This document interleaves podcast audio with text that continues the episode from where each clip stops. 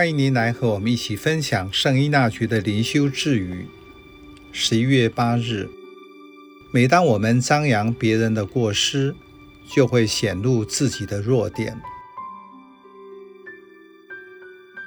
您如何看待他人的过失或软弱？会包容接纳，当面指出，或是告诉他人？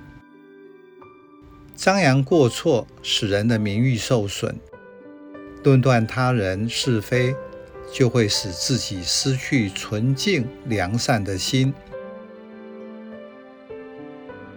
圣依纳爵说：“揭示他人的缺失有多勤快，也就同样程度的表露自己的过失。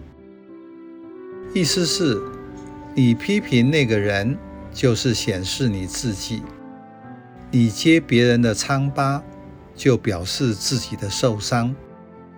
你越批评他，就显示自己是这样。你是否想过，自己批评他人的动机是什么？面对他人的缺失，是一个痛苦的经验，因为别人的过失让你感到不舒服。身心的反应会让你想要讲出来。心理学的研究说明，人为什么会这样做？因为你批评别人不会像批评自己这样辛苦，所以你用批评别人来代替批评自己，就是内心的投射作用。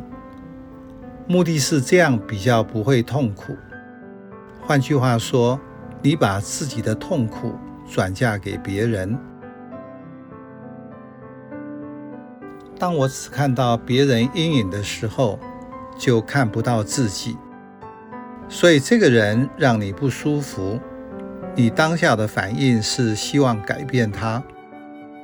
这句智语指出，此时他人像一面镜子，会让我看到我自己。所以你要培养觉察、反省的能力，就能看到问题不是在他，而是在我。我内在有什么东西需要去审视一下。这是成熟和不成熟的人的区别。成熟的人会改变自己。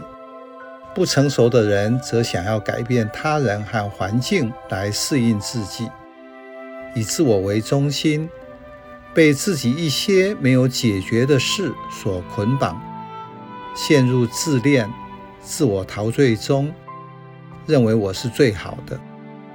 问题在于别人，他没有按照我不符合我的标准去做。